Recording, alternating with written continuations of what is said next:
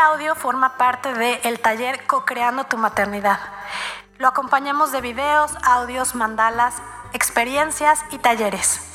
Si quieres conocer más, escríbenos al 55 28 46 81 48 o síguenos en Colorearte, Facebook e Instagram. Colorearte. Colorearte. Escucha. Vibra. Reconecta.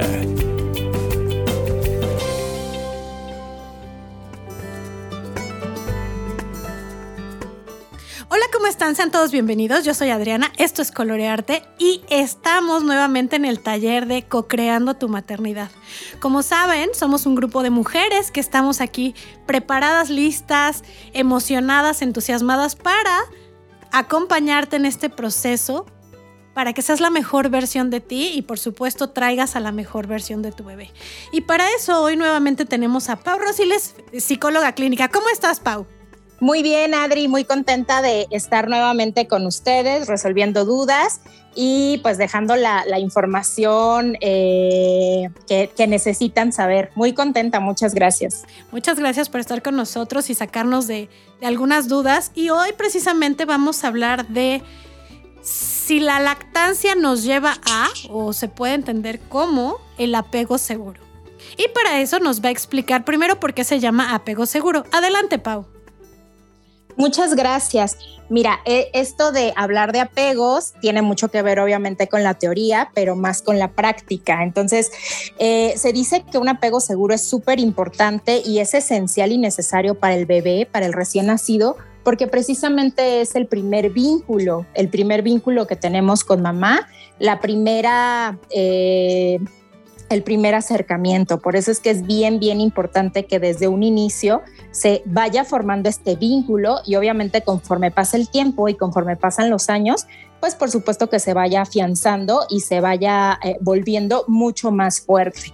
Por eso es que siempre, eh, hablando de varios tipos de apegos, el apego seguro siempre va a ser el, mejor, ¿no? El que si tú creas desde un principio este apego seguro con tu bebé, pues bueno, va, a haber mucho, mucho éxito en, la relación que va a tener mamá, hijo, hijo, mamá. Y es que además es lo más natural, ¿no? Así, así fuimos creados, así estamos hechos para ello. Pero quiero decirte, o mejor dicho, preguntarte algo, porque me he encontrado varios casos donde las mamás que no pueden dar pecho o que les cuesta trabajo uno o dos días esto, les empieza a causar mucha frustración, mucha ansiedad y se vuelve pues una cruz, lejos de un, un momento eh, hermoso, ¿no? Que debería de ser. ¿Cómo manejas aquí el apego? Ok, mira, esta es una pregunta muy importante y seguramente eh, las mamás que nos escuchan y que dicen es que sabes que yo no le pude dar pecho por muchas circunstancias. La más común y la que siempre escuchamos o la que siempre pasa es no me bajó la leche, ¿no? Entonces, bueno, los especialistas en lactancia eh, comentan y dicen que esto eh, no, no, no es así, ¿no? No es así como que no me bajó la leche. Tienes que estar como constantemente en este trabajo de pegarte al bebé, de que te succione, como muchas cosas, ¿no? Que ya son muy específicas. Sin embargo, pues bueno, existe existen casos, ¿no? En donde, o hasta a veces por restricción eh, médica, ¿no? Hay muchas, muchas personas o muchas mamis que, que, padecen de hipotiroidismo, por ejemplo, que es como una causa de repente eh, que, no, eh, que no se le pueda dar pecho, ¿no? Por los medicamentos y por muchas como cuestiones por ahí médicas o algunas otras circunstancias de, de, de enfermedades. Entonces, cuando pasa esto es precisamente la pregunta, ¿cómo formo un vínculo, ¿no? Un apego seguro con mi bebé. Entonces, esto tiene que ver también con el contacto físico, esto tiene que ver también con cuánto tiempo eh, pasas con el bebé, si haces colecho, si no haces colecho, o sea, toda esta parte de lo que requiere un recién nacido, ¿no? Un ser que, que, que, ya salió de tu cuerpo, que ya salió de tu vientre, pues es como súper importante. Entonces, ¿qué tanto, eh, ¿qué tanto tiempo le das a tu bebé? Entonces, esto eh, también eh, estadísticamente y científicamente ha, hecho y se ha dicho que obviamente esto forma un, vínculo seguro. Entonces, no es que, híjole, ya no le pude dar pecho a mi bebé y entonces ya no voy a tener, eh, ya no va a tener un apego seguro conmigo. No, o sea, no necesariamente.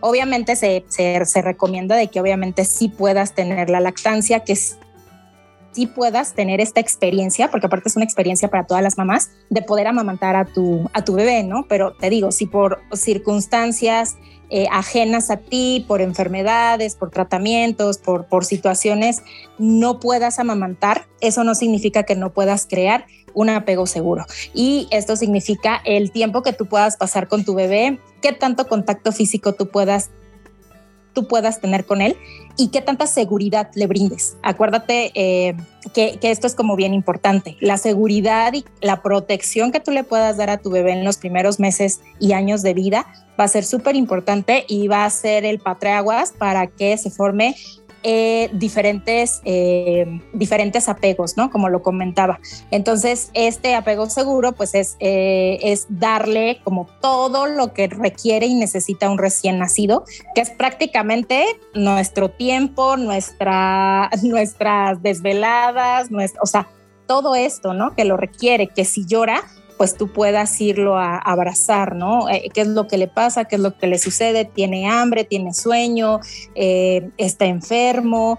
Eh, como, toda, como toda esta parte de demandas que tiene un recién nacido, que tú las puedas cubrir, ¿no? De, de la mejor manera. Muchas veces es imposible porque, bueno, pueden ser muchas cosas a la vez y de repente eso es así como que, híjole, ¿cómo le hago, no? ¿Hacia dónde voy? Sobre todo las mamás que son primerizas, hay hay mucha duda en esto. Sin embargo, la, mejor parte que tú puedas hacer y el mejor cuidado que tú le puedas dar a tu bebé recién nacido va a hacer que estos vínculos buenos y seguros se formen. Claro, y sobre todo no caer en esta angustia, ¿no? Lo que decíamos, o sea, si no puedes, hay otros mecanismos, no pasa nada, tu hijo no va a tener ningún problema, siempre y cuando tú lo atiendas en esta parte que dices sobre todo emocional. Oye, y para cerrar y brevemente cuéntanos, ¿hasta qué edad les dejamos de dar eh, pecho a los niños? Porque yo he visto de niños de 3 años, 4, incluso 5 años que van por la calle y de pronto los están amamantando y yo que desconozco, pienso que es demasiado, pero seguramente hay alguna respuesta.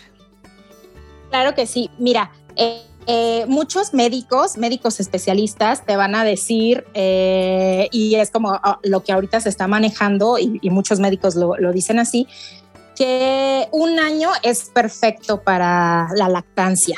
¿Por qué? Porque ya después de este tiempo ya no, ya, ya no nutre la leche, como te digo, como en los primeros meses eh, de, de, la vida del, del, recién nacido, ¿no? Sin embargo, pues bueno, no hay una restricción como para decir, bueno, al año le dejo de dar pecho, ¿no? Eh, no, no es así. O sea, sí, efectivamente hay mamás que se siguen hasta los cuatro o cinco años, pero mire, o sea, ya en esos años ya no tiene mucho caso. Yo creo que es más como hábito. Eh, nos acostumbramos tanto a esta parte de que es que sin, sin, la, sin la teta no duerme, ¿no? O tiene que tener su teta. Y entonces nos vamos así años, años, años, años, años, años, hasta que llegan a los cuatro o cinco años. Y entonces el niño, o en sí, en este caso ya no es un bebé, ¿no? Ya el niño no puede dormir si no es como con la teta. ¿Sí me explico? Entonces estas ya, estos ya son como hábitos, estos ya son, ya son cuestiones, digo, también como muy respetables y muy personales pero bueno, ya no tiene como caso, porque aparte pues la leche ya ni le sirve, ¿no? Al niño ya come de todo, ya, ya la alimentación es de otra forma, entonces ya la, la forma de nutrición y de dieta para ellos ya es súper diferente, ya no necesitan el, el seno materno. Pues muy bien, muchísimas gracias Pau. Se nos van rapidísimo estos podcasts, pero queremos agradecerte y por favor déjanos nuevamente tus redes sociales para que si alguien tiene alguna duda pueda por supuesto contactarte. Muchísimas gracias. Claro que sí. En Instagram estoy arroba Pau Rosiles, Rosiles con S.